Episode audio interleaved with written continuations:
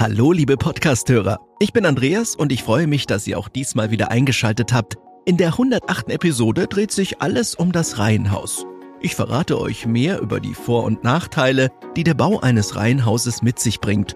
Außerdem erfahrt ihr, was ihr bei der Planung beachten solltet. Natürlich dürfen auch die passenden Tipps nicht fehlen. Jetzt aber erstmal viel Spaß beim Anhören. Das Reihenhaus zählt in Deutschland längst zu den beliebtesten Varianten beim Hausbau. Meist findet ihr es im städtischen Bereich. Gebaut wird es in ganz unterschiedlichen Größen. Ebenfalls typisch für diese Häuserart sind zugehörige Stellplätze für das Auto, häufig ein oder mehrere Carports und ein eigener Garten, der sich hinter dem Haus befindet. Aber was hat es mit dem Reihenhaus eigentlich auf sich? Der Begriff Reihenhaus bezeichnet eine Anordnung in einer sogenannten geschlossenen Reihung. Im Gegensatz zu freistehenden Einfamilienhäusern gibt es zwischen den einzelnen Reihenhäusern keinen freien Zwischenraum. Die Bauweise eignet sich ideal, um möglichst platzsparend den Wunsch nach einem eigenen Haus zu verwirklichen, wobei zwischen den einzelnen Häusern kein weiterer Zugang besteht. Bei der Größe muss ein Reihenhaus keine speziellen Kriterien erfüllen, charakterisierend für die Bezeichnung ist ein Minimum von drei Häusern, die aneinander gebaut werden. Es können natürlich auch wesentlich mehr Häuser sein, jedoch nicht weniger. Einen Zweierkomplex nennt man nämlich Doppelhaus. Im Fokus steht bei Reihenhäusern immer die Optimierung von Platzreserven. Die Häuser selbst können dabei sehr unterschiedlich groß und auch hinsichtlich der Ausstattung deutlich verschieden voneinander sein. Ihr könnt bei einem Reihenhaus stark voneinander abweichende Räumlichkeiten vorfinden, die von einfach und klein bis hin zu groß und aufwendig in der Gestaltung reichen. Das Konzept sieht jedoch eher eine überschaubare Größe vor. So ein Reihenhaus hat vielfältige Vorteile und, ihr denkt es euch wahrscheinlich schon, auch einige Nachteile. Ein entscheidender Vorteil ist der Preis. Bei einem Reihenhaus zum Beispiel als Fertighaus fällt dieser deutlich günstiger im Vergleich zu einem klassischen Einfamilienhaus aus. Natürlich kommt es immer darauf an, wie ihr euren Wohnbereich gestaltet. Die geringeren Nebenkosten sind ein weiterer finanzieller Vorteil. Ein Reihenhaus, das sich zwischen zwei anliegenden Häusern befindet, profitiert deutlich von der Dämmung. Da weniger Energie entweicht, fallen auch die Heizkosten, die ihr für euer Haus aufbringen müsst, entsprechend niedriger aus. Die Energiebilanz ist daher sehr positiv. Aber es gibt auch einige Nachteile. Die unmittelbare Nähe zu euren angrenzenden Nachbarn sorgt für etwas mehr allgemeinen Lärm, als dies bei einem freistehenden Haus üblich ist. Eine gute Dämmung ist hier von Vorteil und kann die Nebengeräusche deutlich reduzieren. Der zugehörige Garten ist ebenfalls räumlich begrenzt und erlaubt weniger großzügige Fläche im Vergleich zu einem freistehenden Haus. Hinzu kommt, dass der Sichtschutz nicht immer gegeben ist, sofern ihr keinen meterhohen Zaun baut oder eine Hecke wachsen lässt. Wenn ihr euch für ein Reihenhaus interessiert, kommt es bei der Entscheidung vor allem auf die Art bzw. Position eures Hauses an. Jede Variante bietet interessante Möglichkeiten und Vorzüge. Wie sieht es zum Beispiel bei der mittleren Position in einem Reihenhaus aus? Ein Haus zwischen zwei anderen Häusern hat an jeder Seite eine Wand, die es mit dem Nachbarhaus teilt. Ein solches Reihenmittelhaus ist in der Regel die günstigste Option bei den Reihenhäusern. Hinzu kommt, dass die Dämmung meist sehr gut ist und ihr weniger Heizkosten habt, es aber auch mal von beiden Seiten etwas lauter werden kann. Wenn eure Wohneinheit an einem der beiden Enden der Reihung steht, habt ihr ein sogenanntes Reihen-Endhaus. Es fällt teilweise ein wenig größer aus, oftmals ist hier auch der Gartenbereich etwas größer und es bietet sich mehr Platz für eigene Stellplätze. Auch die Lage ist etwas ruhiger, da nur an einer Seite die Geräusche der Nachbarn zu hören sind. Die Privatsphäre ist entsprechend etwas, was auf die Lichtverhältnisse durch die freie Seite zutrifft.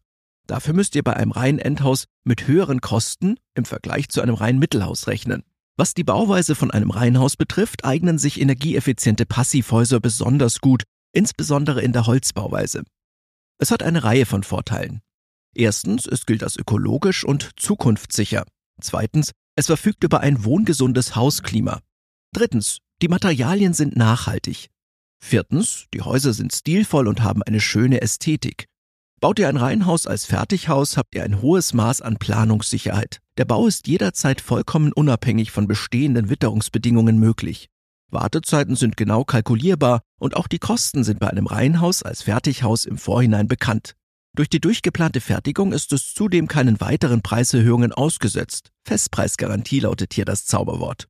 Habt ihr euch für ein Reihenhaus entschieden, müsst ihr eine Vielzahl an weiteren Aspekten berücksichtigen. Fünf davon möchte ich euch kurz vorstellen. Erstens, die Grundstückssuche. Bei eurer Grundstückssuche kommt es darauf an, dass eine Bebaubarkeit mit den von euch gewünschten Reihenhäusern grundsätzlich möglich ist. Darüber hinaus kommt es entscheidend auf die Lage an. Eine sinnvolle Verkehrsanbindung und Infrastruktur in unmittelbarer Nähe sind hier nicht ganz unwichtig. Zweitens, der Bebauungsplan. Der Bebauungsplan eurer Kommune ist ein relevanter Punkt. Er definiert, welche Art der Bebauung zulässig ist. Das gilt natürlich genauso für Reihenhäuser. Das Bauordnungsamt gibt hier Auskunft. Drittens, die Stellplätze. Bei Reihenhäusern sind auch die Stellplätze für Fahrzeuge zu berücksichtigen. Je nach Anzahl der Autos oder Motorräder kann dies die Wahl der Position beeinflussen, also Reihen-Endhaus oder Reihen-Mittelhaus. Viertens, die Planung der Bewohnerstruktur. Beim Bau von Fertighäusern gilt es immer auch die Bewohner zu berücksichtigen, für die ein Haus in Frage kommt. Das betrifft vor allem die jeweilige Größe und Ausstattung der Häuser. Fünftens, die Finanzierung. Wenn ihr ein Reihenhaus bauen wollt, ist die Finanzierung ein zentraler Faktor. Je höher die Eigenleistung ist, die ihr aufbringt, desto geringer sind die Zinsen, die mit eurem Baukredit verbunden sind. Etwa 20 bis 30 Prozent der gesamten Darlehenssumme sind als Eigenkapital ein guter Richtwert.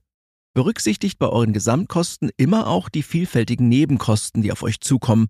Sie sollten grundsätzlich Bestandteil eurer Finanzierungsplanung sein und kein zusätzlicher Kostenfaktor, der später hinzukommt. Ihr könnt oftmals auch von staatlichen Förderungen profitieren, beispielsweise für eine umweltfreundliche Bauweise, die bei einem Reihenhaus in Holzbauweise gegeben ist. Es lohnt sich allemal, euch schlau zu machen, welche Förderungen es gibt. Vielleicht fragt ihr euch die ganze Zeit schon, für welche Zielgruppe sich Reihenhäuser grundsätzlich eignen. Letztendlich sind es vor allem Personen, die Baukosten und auch Wohnkosten möglichst gering halten möchten und darüber hinaus gerne in der Nähe anderer Menschen wohnen. Die Bauweise eignet sich ideal für junge Familien mit Kindern. Reihenmittelhäuser sind für Familien oder auch junge Wohngemeinschaften eine ideale Lösung. Hier wird meist Wert auf Gemeinschaft und ein nachbarschaftliches Miteinander gelegt, was durch die unmittelbare räumliche Nähe zueinander gewährleistet ist. Auch bei der Nutzung der Gärten ist der Kontakt zueinander eher gewünscht als störend. Aber ebenso Senioren bzw. generell Menschen mit einem höheren Ruhebedürfnis profitieren von einem Reihenhaus. Hier ist die Position eines Reihenendhauses besonders geeignet, da es weitaus mehr Rückzugsmöglichkeiten und auch Ruhe bietet als ein Haus in mittlerer Position. Wenn ihr euch für eine kleinere Reihung bei eurem Reihenhaus entscheidet und gerne ein Doppelhaus bauen wollt, dann könnt ihr ebenfalls von einer hohen Kostenersparnis im Vergleich zu freistehenden Einfamilienhäusern profitieren. Auch bei nur einer gemeinsamen Wandseite besteht bereits eine geringere energetische Belastung. Aber auch hier gilt, die Bauweise bestimmt eure Baukosten. Solltet ihr beim Hausbau ein gemeinschaftlich genutztes Heizungs- und Warmwasserkonzept wählen, sind erhebliche Einsparungen möglich. Die laufenden Wartungskosten, die im weiteren Verlauf teilbar sind, gehen mit geringeren Kosten einher. Gleiches gilt für das gemeinsame Verlegen von Wasser- und Gasanschlüssen. Hier reduzieren sich die Baunebenkosten ebenfalls deutlich. Zum gemeinschaftlichen Bauen könnt ihr euch gerne auch mal die 108. Podcast-Episode anhören. Dort verrate ich euch, was es mit dem Bauen in der Genossenschaft auf sich hat.